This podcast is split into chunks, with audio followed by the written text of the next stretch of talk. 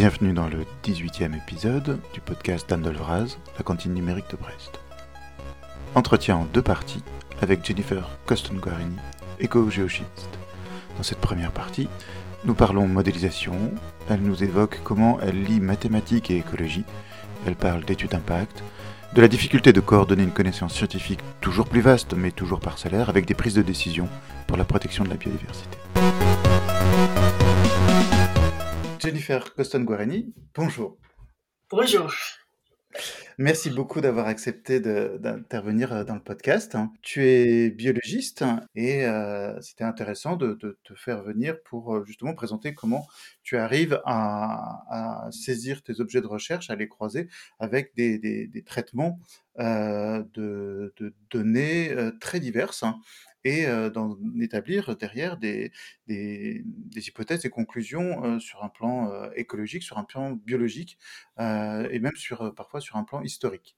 comment est-ce que tu, présenterais en fait ton, ton parcours, ta discipline Quels sont tes thèmes de recherche et tes objets de recherche préférés? Je commence plus simple. Je suis diplômée de l'Université de Californie à Berkeley. Euh, et aussi à l'Université de Caroline du Nord à Chapel Hill. Et finalement, j'ai passé mon doctorat il y a quatre ans à, UBO ici à Brest. Euh, à Berkeley, euh, j'ai commencé par étudier l'évolution des invertébrés. Donc là, j'ai un, diplôme en paléontologie. Euh, après, euh, j'ai changé euh, pour étudier la, la biogéochimie. Et là, j'avais spécialisé pendant mon master euh, de, des processus, des changements euh, euh, dans les, les, traces qui sont laissées dans les sédiments euh, par les communautés chimiosynthétiques euh, qui vivent dans les profondeurs des océans. et après ça, je n'ai pas appris, je me suis pas inscrite tout de suite dans un doctorat. Euh, après, j'ai travaillé pendant un certain temps et là, j'ai travaillé dans le transport des contaminants et des produits, donc euh, très euh, chimie, géochimie. Et c'est là, euh, depuis mon master et après, quand je travaille sur le transport des contaminants, que j'ai pris la modélisation. Euh, j'ai commencé à apprécier, on peut dire, la, la modélisation et les modèles, les, mathématiques. Après, euh, plusieurs autres choses sont passées, mais après, au final, euh, il y a une dizaine d'années, euh, j'ai commencé à travailler sur des sujets en écologie. Et surtout euh, dans l'écologie de comportement, ce qui s'appelle l'écologie du comportement, euh, euh, encore avec les invertébrés marins, donc des crabes, des des plusieurs espèces de, de bivalves et aussi des gastropodes, euh, donc les escargots, escargots de la mer. Euh, donc euh, via j'ai eu donc beaucoup de changements de carrière, euh, changements de vie et euh, à peu près le même temps que j'ai commencé à euh, ces études en écologie, euh, je me suis vite déchantée en fait avec une écologie euh, de le type d'écologie qui est l'écologie des, des, naturalistes ou l'histoire naturelle. Euh, et moi, je pense c'est à cause de ma formation euh, en géochimie et les expériences que j'ai eues avec le, les études des contaminants et les polluants que je me suis vite retournée euh, vers euh, les théories et les théories euh, en écologie. et c'était là où je dirais que je suis pas un, un écologiste ou un écologue classique parce que mes expériences dans le, je travaille pas tellement dans le terrain ou sur le terrain ou sous l'eau. Euh, ni dans les laboratoires. En fait, je travaille essentiellement euh, sur l'ordinateur euh, avec les données qui sont soit collectées par les collaborateurs euh, ou soit que sont des données euh, que je collecte entre guillemets euh, depuis les bases de données ou l'analyse ou la réanalyse des publications historiques. mais Néanmoins, c'est en écologie le plus. Il faut toujours avoir une sorte de spécialité euh, sur un objet ou en ce cas-là une espèce ou un groupe des espèces. Et donc pour moi, ça reste des mollusques principalement mes objets d'étude en termes de l'objet biologique, je dirais. Les, les coquilles Saint-Jacques sont à l'honneur. Oui, voilà, les coquilles Saint-Jacques. actuellement, ce sont des tarés, donc des tyrannidés, mm des shipworms. Voilà. Euh, c'est ces vers qui, qui grignotent la, la, coque des bateaux en bois. Oui, en fait, ce sont des bivalves aussi. Mhm. Voilà. Ce sont des, des voilà, ce sont liés avec euh, les, sont le même groupe que les, les coquilles Saint-Jacques, des huîtres. Voilà. Euh, et donc actuellement, euh, ça, cette mollusque-là, en fait, euh, c'est euh, mon objet, je dirais, ça m'occupe pas mal en ce moment. Voilà. Parce qu'on a plusieurs études euh, qui euh, se passent en même temps avec euh, les terriers ou les terrés, comme on dit en français. Euh, et c'est aussi c'est un, c'est une espèce ou un groupe d'espèces qui est très intéressant en termes de théorie parce qu'en fait cette espèce-là, il vit dans les morceaux de bois donc euh, le bois qui est produit que sur la terre, donc qui vient des écosystèmes terrestres, mais qui finit à la mer, qui finit dans les, rivières et après dans la mer. Et donc c'est un objet intéressant parce que il est transporté entre terre et mer et il y a plusieurs euh, façons ou plusieurs euh, plusieurs façons d'aborder ce sujet, soit via euh, avec les études sur la terre, avec la dégradation de bois dans les forêts ou dans les, dans les rivières, et après euh, via les études euh, qui prennent le, même objet mais euh, vu de la mer.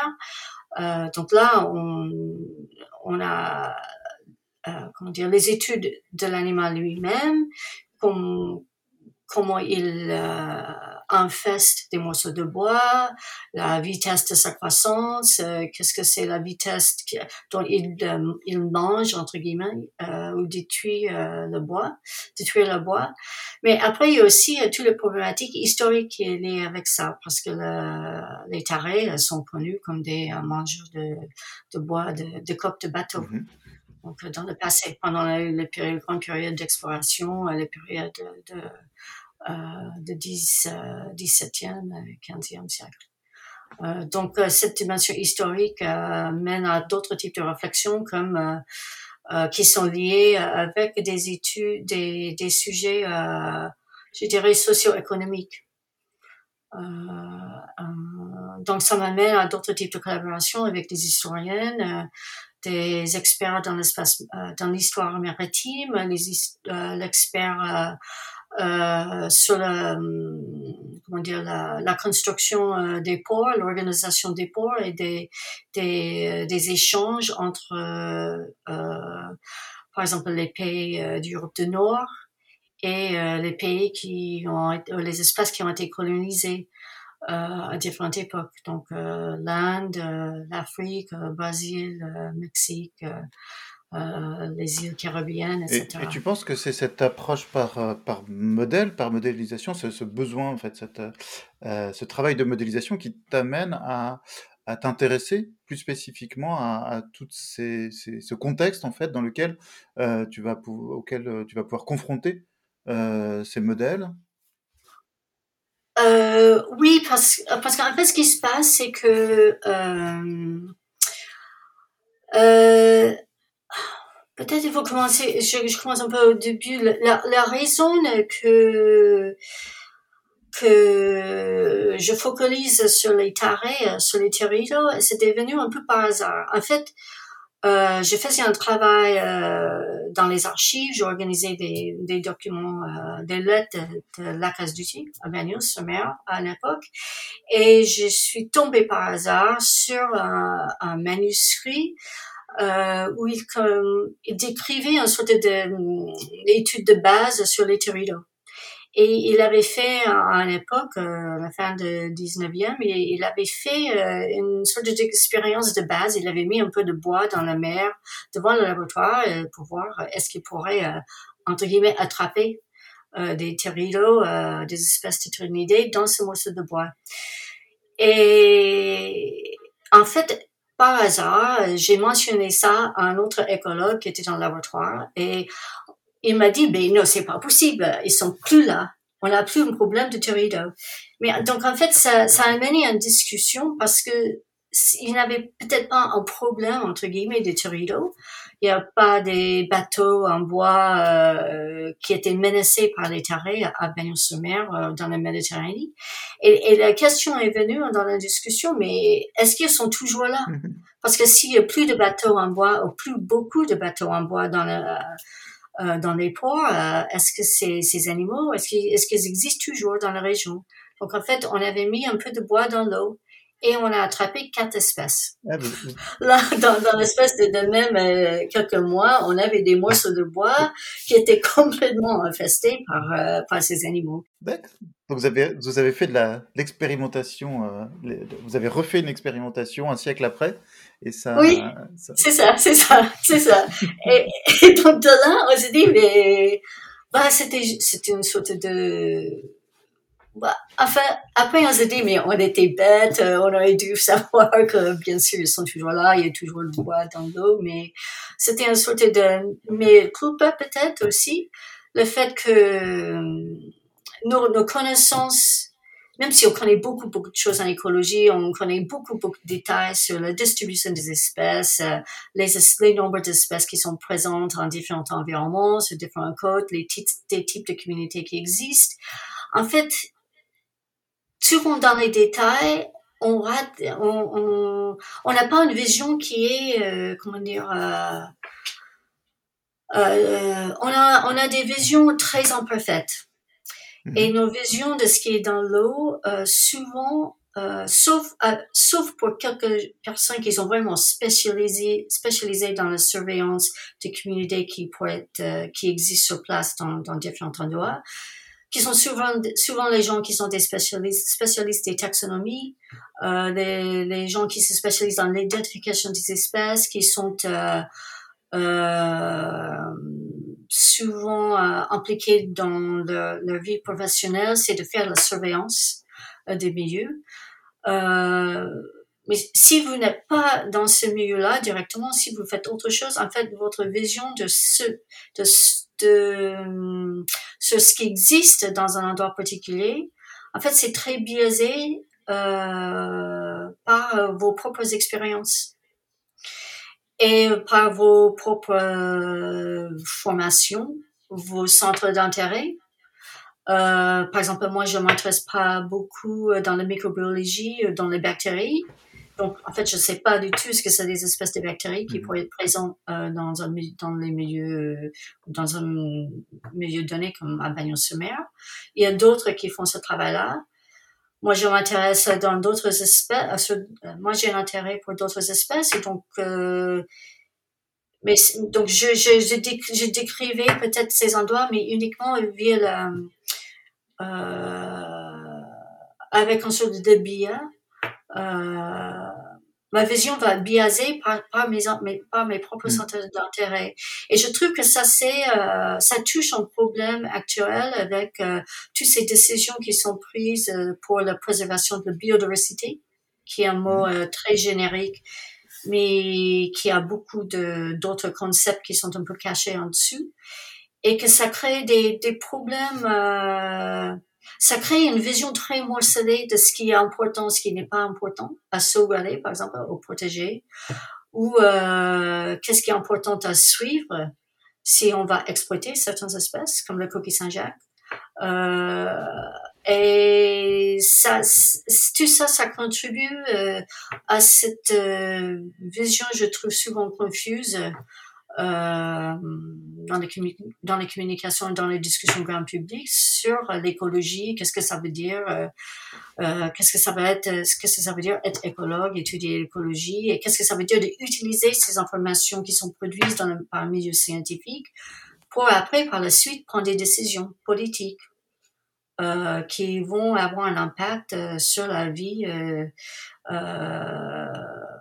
par exemple, sur, sur, dans, sur d'autres métiers, comme le métier de la pêche, par exemple, hmm. ou... Euh, euh, oui, comment finalement, euh, avec chacun ayant une vision parcellaire, comme tu le décris très bien, on arrive à faire une politique uniques ensemble à faire une, à prendre des décisions politiques et à, et à, et à assumer ces décisions politiques, alors même que les visions sont, sont, sont comme une mosaïque. Exactement, exactement. Et c'est, ben, enfin, donc, pour moi, en fait, il y a deux de mes études qui sont, qui ont commencé comme ça avec quelqu'un qui avait une sorte de préjugés sur la présence ou non d'une espèce dans un endroit donné et que avec des expériences toutes simples de, de simplement y aller sur le terrain et regarder un peu plus euh, de plus près avec soit euh, une méthode ancienne ou soit des nouvelles méthodologies on, en fait on retrouve que ces organismes sont en fait présents c'est juste que personne s'intéressait dans ces, la présence de ces organismes, ou même euh, pas beaucoup de personnes s'intéressaient à l'étude des groupes, qui est le cas des tarés. Les tarés, ils n'étaient pas, ils n'étaient pas un groupe qui était euh, très étudié depuis les années 80, 80 je dirais, 80-90. Ils étaient un peu passés de mode, entre guillemets. Euh, et donc, en fait, le nombre de publications a beaucoup baissé et tout le monde a un peu oublié l'importance ou même l'existence de ces espèces. Maintenant, il y a, un nouvel intérêt, un nouveau intérêt pour ces espèces. Euh, donc, il y a une sorte de regain de popularité. Euh, en pratique parce qu'on a des nouvelles études, des nouvelles euh, outils pour étudier les espèces et on a aussi une, des nouvelles euh, visions sur le monde de vivant. Donc, il y a toutes ces autres, il y a toutes les recherches qui se passent autour de la biotechnologie. Donc, on pourrait s'intéresser au taré parce que c'est une espèce qui digère le bois. Donc, il digère la cellulose. Ça, ça a beaucoup d'applications potentielles aujourd'hui et donc il y a, il y a un nouvel intérêt pour, pour ces espèces, pour ces groupes-là. Euh, même si ça, ça c'est pas le centre de mes recherches. Donc, euh, pour, pour revenir un peu plus euh, avec sur les modèles, par exemple, la question avec les historiens pour les tarés, c'est de pouvoir identifier la date de l'arrivée de ces espèces. Est-ce qu'elles étaient toujours présentes ou non dans, sur les côtes européennes?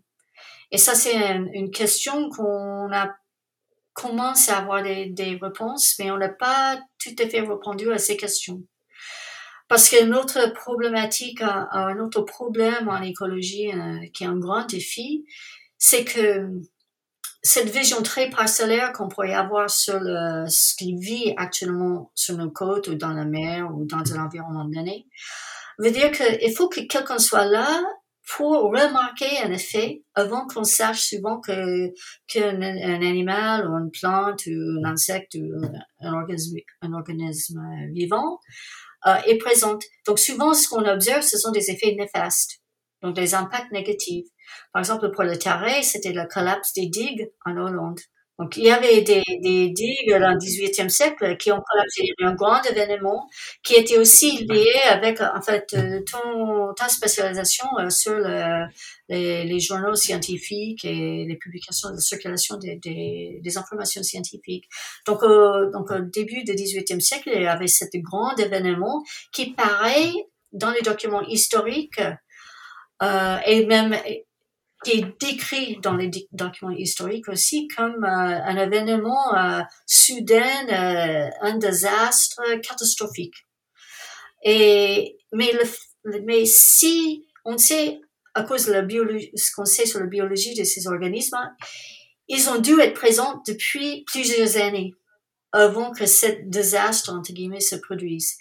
Donc, le date de le désastre, le, collapse des digues, n'est pas le date de l'arrivée ou de, de l'installation de l'animal.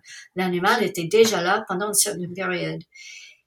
Et on ne peut pas non plus reprendre la question, est-ce que cet animal était importé ou non? Est-ce que c'était une espèce invasive ou est-ce est-ce qu'il était une espèce qui était euh, importée euh, à cause de tous ces commerces entre, par exemple, euh, les bassins, les, îles caribéennes ou les côtes d'Inde et le côté africain et tous ces bateaux qui qui ont traversé, euh, euh, enfin, qui ont traversé des océans.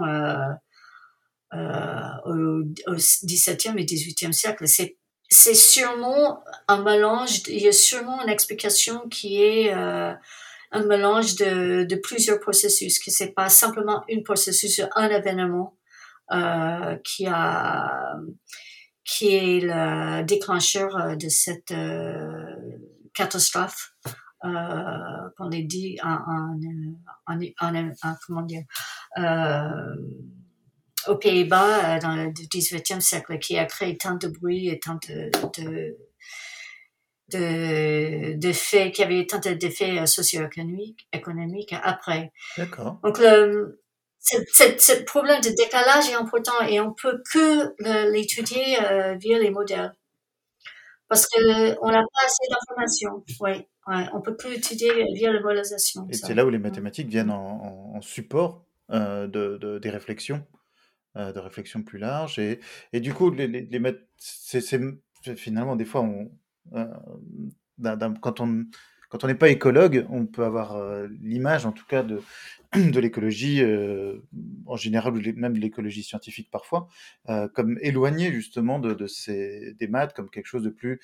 Tu parlais de l'histoire naturelle, donc une approche un peu plus naturaliste, alors que au, euh, dans tes travaux, tu, tu, au contraire, le, ici, l'écologie est, est, est, saisie par les mathématiques dès la base et sur plusieurs oui. angles d'approche. Là, tu as, tu as évoqué la dynamique des populations. Euh, des communautés, mais Exactement. tu travailles aussi sur des modèles oui. d'évolution des individus. Exactement. Et euh, la question centrale est toujours euh, l'adaptation. Parce que l'objet biologique est toujours en train de s'adapter et de changer. Donc il n'y a pas cette notion. Souvent on a des notions euh, qui, enfin on a hérité de euh, l'histoire naturelle qu'il y a une sorte d'équilibre, euh, euh, que les systèmes, euh, que la nature cherche l'équilibre. Mais en fait, les objets biologiques, dont les organismes, ils sont toujours en train de changer en réponse à quelque chose. Et l'environnement lui-même est aussi toujours en train de changer. Donc, au final, on peut appréhender l'interaction entre toutes ces dynamiques, soit c'est, enfin, il n'y a pas la dynamique de l'environnement comme le climat, et il y a, et la dynamique de l'organisme, le, le parti vivant, ils sont totalement entremêlés. Ils sont pas, c'est pas l'un et l'autre, ce sont les deux à la fois, et sont les deux à la fois tout le temps. Donc finalement, on, a besoin de la mathématique pour appréhender, euh, juste pour décrire ces dynamiques. Euh, avec différents outils et différentes mesures, mais aussi pour appréhender qu'est-ce qui se passe quand toutes ces dynamiques interagissent. Et, et le, le, mot est vraiment pour moi, euh, il s'entremêle. Euh, et que euh, c'est là où on a, on, on a des dynamiques qui sont non linéaires. Euh, on a des grandes difficultés. Un des grands défis actuels en écologie, c'est d'arriver à, à, avoir des, des frameworks, des cadres d'études, des cadres de quantitatifs qui pourraient prédire euh, l'état des systèmes, l'état des écosystèmes. Ce que les gens demandent, ils veulent savoir un, peu. Euh, vous connaissez ces almanachs euh, qui ont été produits pendant le 19e siècle pour pour aider le, les agriculteurs à planter les grains les bons et ou à reporter à la bonne époque de l'année. Ça c'est ça c'est une sorte d'outil de, de prédiction de forecasting, de, de comprendre, euh, pour, pour, pouvoir planifier une exploitation ou l'utilisation de, euh, des systèmes naturels qui nous entourent. Mais euh, le, le grand, l'écologie fait ça très mal en fait. et c'est, et il faut admettre ça. Il faut juste admettre que on ne fait pas ça très bien et si on pourrait, les gens qui font ça le mieux dans les sciences naturelles au sens large, c'est bien sûr les climatologues. Parce qu'on on arrive à prédire la météo. Oui.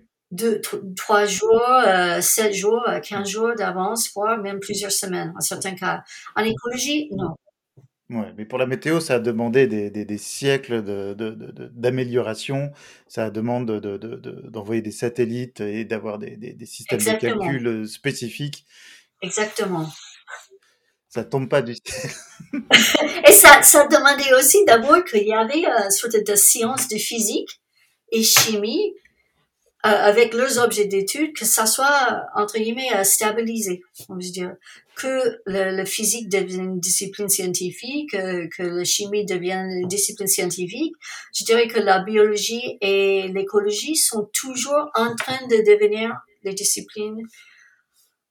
Ils n'ont pas, ils ont pas encore atteint le niveau euh, on va, on, va tomber dans les, les, les stéréotypes de les sciences dures, les sciences molles, ce genre de choses. Mais on est un peu entre les deux en écologie, au final. Voilà.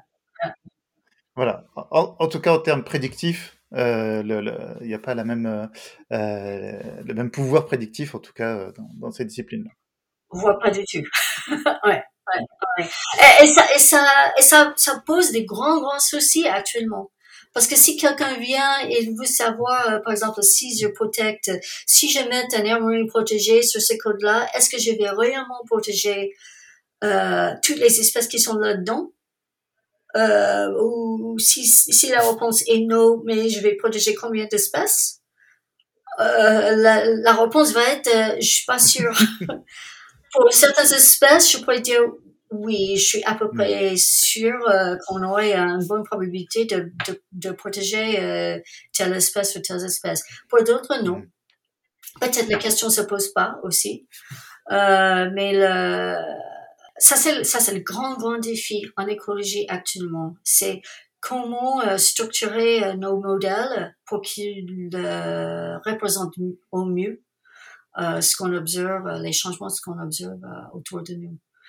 Et euh, ce que tout le monde veut savoir, c'est comment planifier pour le lendemain, mm. comment planifier euh, euh, nos économies, euh, la vie socio-économique économique des pays, des régions. Euh, euh, qu'est-ce qu'on protège Où sont des limites dans l'exploitation des, des, systèmes Quand est-ce qu'on va atteindre ces limites? Est-ce qu'il y a des signes?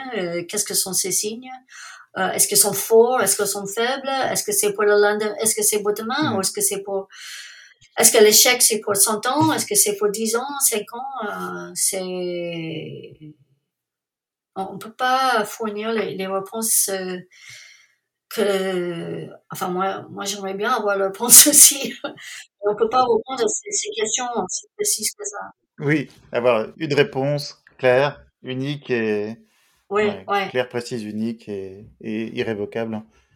Tu, si je ne me trompe pas, tu, tu travailles actuellement à l'Entangle Bank Laboratory. Oui. Et c'est des choses que tu, que vous, que, qui sont centrales en fait dans cette institution-là. Qu'est-ce que c'est en fait le, comme ce laboratoire? C'est un laboratoire, euh, c'est un, euh, je dirais c'est un laboratoire virtuel, je dirais ça, parce qu'on est en fait on est structuré dans un comme une association et on est plusieurs chercheurs en écologie euh, et aussi euh, a un bureau d'études qui est impliqué aujourd'hui. Et euh, ce qu'on essaie de on est on est euh, rassemblés euh, et structurés par cette association parce que on tout le, on était tous un peu déçus par euh, une absence de discussion transdisciplinaire entre nous et aussi interdisciplinaire entre nous et euh, certains groupes comme les bureaux d'études et qui pratiquent, euh, euh, qui sont en train d'appliquer les principes en écologie sur le terrain. Euh, et donc il y avait des discussions qui ont commencé entre enfin nous dans ces groupes et on a commencé à se dire comment on pourrait améliorer la situation. Euh, parce que dans les bureaux d'études, ce qui se passait, c'est que c'était des personnes, enfin les personnes avec lesquelles on est en contact, c'était des personnes qui étaient formées euh, dans les milieux académiques, euh, comme nous tous. Et ils ont passé un certain nombre d'années, voire des décennies, en, travail, en travaillant dans ces bureaux d'études sur des projets qui s'appellent les, études d'impact. Et les études d'impact, est sur le, côté euh, académique, le mot impact est utilisé un peu dans un sens, avec un sens un peu flou. Mais le mot impact, il est très structuré euh, par euh, un sujet qui s'appelle l'étude d'impact, qui est l'application ou la détermination d'un impact néfaste d'un projet de développement quelconque, soit sur le terrestre, soit sur la marine. Euh, et ces études d'impact, euh, les personnes avec lesquelles on a échangé, euh, ils étaient frustrés par euh, l'absence de quantitation et l'absence de quantitative dans ces études d'impact. Parce qu'en l'étude d'impact se base euh, presque uniquement, et je dirais, bah, il faut que je dise d'abord que chaque pays a son propre système. Donc, euh, les études d'impact se passent pas de la même façon dans tous les pays du monde, ni même d'une région d'une autre. Donc, c'est un, un, monde euh, vaste en termes de pratique. Mais euh, jusque très récemment, les études d'impact se basaient sur ce qui s'appelle l'expertise. Donc, l'expert est invité à donner un avis sur la probabilité d'un impact euh, qui pourrait être attribué à un projet de développement. Donc, toutes les activités de l'installation d'un projet. Donc, soit que c'est une plateforme offshore euh, dans le marin, ou soit que c'est la création d'un port, ou soit que c'est une opération de dragage, ou même de sauvetage d'un bateau.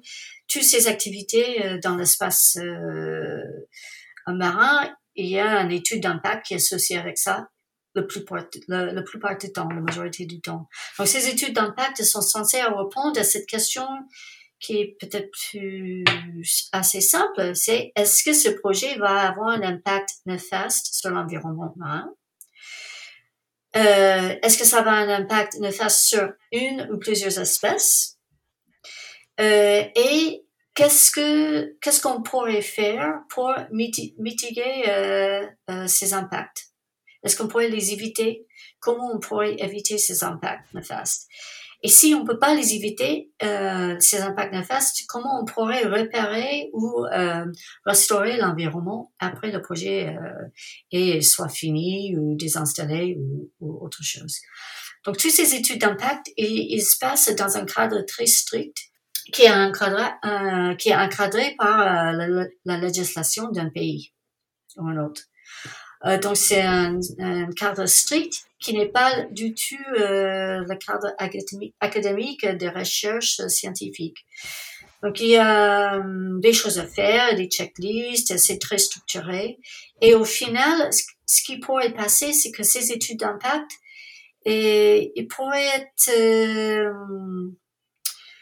euh, ils produisent des, des sortes de tableaux de recommandations et mhm. euh, qui identifient où les impacts euh, pourraient arriver.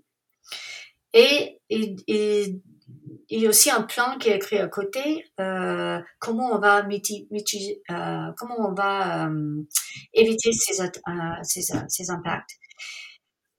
Tout ça, implique, pour prendre ces décisions-là, ça implique que tout le monde qui est impliqué a une bonne connaissance des, des, des modèles euh, écosystémiques, de la modélisation en écologie aussi, et aussi qu'on a une bonne connaissance de le type d'organismes, des populations d'organismes, les communautés d'organismes qui sont présents sur un site ou qui pourraient être présents sur un site. Et donc, tous ces tout ce contexte de l'étude, tout ce contexte de l'étude de l'étude d'impact, il est euh, euh, bah, en fait, il y a une sorte de vide en écologie, dans les théories de l'écologie, une sorte de vide théorique. Il n'y a pas de théorie de l'impact. Il n'y a pas une théorie, des théories ou une sorte de corpus euh, théorique qui décrit qu'on pourrait mobiliser pour détecter un impact. Et ça commence, à, ça pose un problème parce qu'on a un parallèle actuellement. Euh, euh, l'arrivée de les, les, nouvelles tendances, c'est-à-dire qu'on est sommé de, de, ce qui est demandé, c'est de fournir des preuves de l'impact. Donc, l'evidence-based decision making. Donc, l'impact, pendant l'étude d'impact, ça, ça, dépend, enfin voilà, à un certain euh, stade, il pourrait y avoir une demande de fournir une preuve que cet impact va arriver, euh, que l'impact décrit dans, les, dans le rapport va arriver. Et cette evidence-backed evidence euh, decision making, euh, ça veut dire que la, la, décision est prise sur la base d'une mesure quantitative. C'est pas juste hmm. que quelqu'un est venu dire oui, je pense qu'il va avoir un impact. C'est que je pense qu'il va avoir un impact. Et ça, c'est pourquoi? Parce que j'ai mesuré, j'ai mesuré X, Y, Z, ou j'ai construit un modèle et j'ai prédit que X, Y, Z pourrait arriver. Voilà. Et c'est là où ça commence à, se coincer souvent. Parce que on peut, on est confronté par deux choses. D'abord, l'absence d'une sorte de cadre théorique pour faire le calcul. Deuxièmement, cette, cette sorte de cette sorte de difficulté de rassembler les informations sur les, le fonctionnement de, du système écologique qui pourrait être sur place. L'absence de connaissances, euh, on peut-être euh, on connaît pas assez même sur les faits euh, de base sur le fonctionnement biologique d'une espèce, par exemple. Ça peut arriver. Euh, par exemple, peut-être on pourrait dire, actuellement le grand sujet c'est l'impact euh, néfaste de son euh, sur les sur la vie sous-marine. Mm-hmm. Euh, le problème est, on pourrait dire oui. Le, on sait que l'ambiance sonore, euh, enfin que le, bruit sous l'eau, ça augmente et de plus en plus. Il y a des enregistrements qui existent sur, sur plusieurs décennies. On sait que ça existe, que ce euh, niveau euh, augmente. Mais pour après dire qu'un impact néfaste sur l'écologie, sur la biologie d'un organisme, il faut fournir une preuve qu'il y a une interaction. D'abord, est-ce que cette espèce pourrait entendre ou détecter ces fréquences sous l'eau? Est-ce qu'ils exploitent ces fréquences pour une raison ou une autre? Est-ce qu'ils utilisent ça pour la communication, par exemple? Est-ce qu'on sait même si cette espèce utilise le son pour la communication? On ne sait peut-être pas. Euh, et là, on parle par exemple que de la stade adulte d'un organisme, mais il y a d'autres effets qu'il pourrait avoir, par exemple, sur le stade larvaire.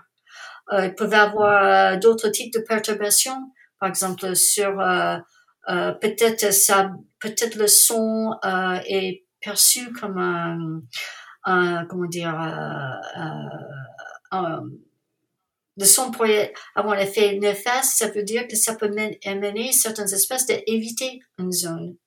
S'ils évitent une zone, est-ce que ça change leur, leur, zone de reproduction, par exemple? Est-ce que ça change la zone où ils chassent?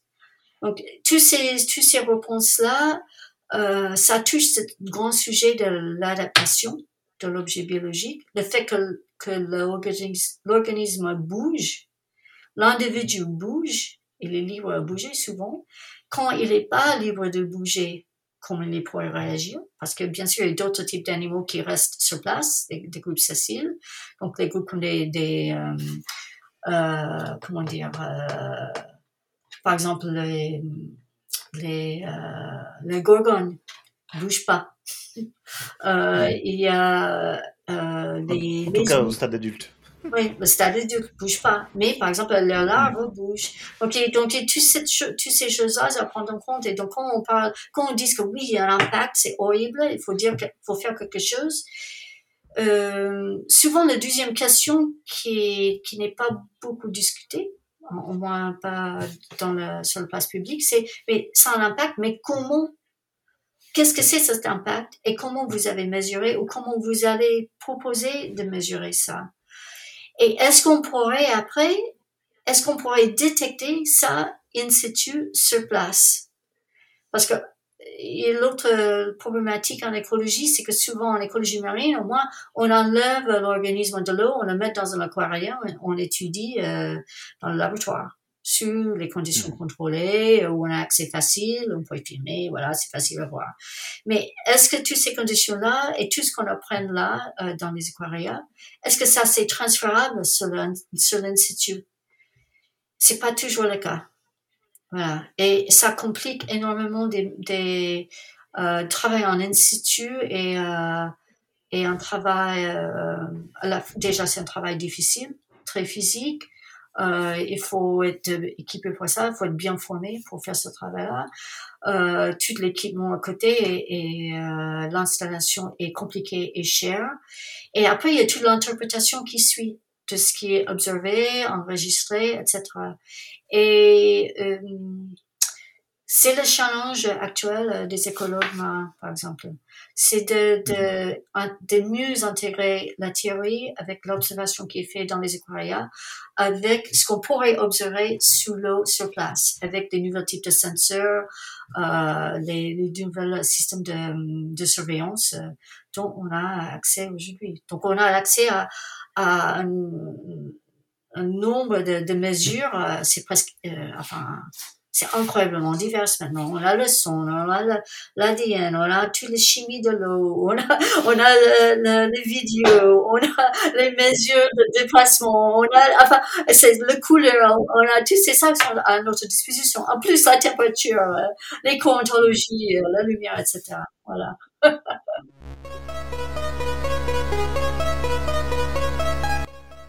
Voilà, cette première partie est terminée. Euh, vos remarques, euh, vos commentaires sont à envoyer soit par email à coucou at lacantine-brest.net, soit sur Twitter, Anne Taol Braz.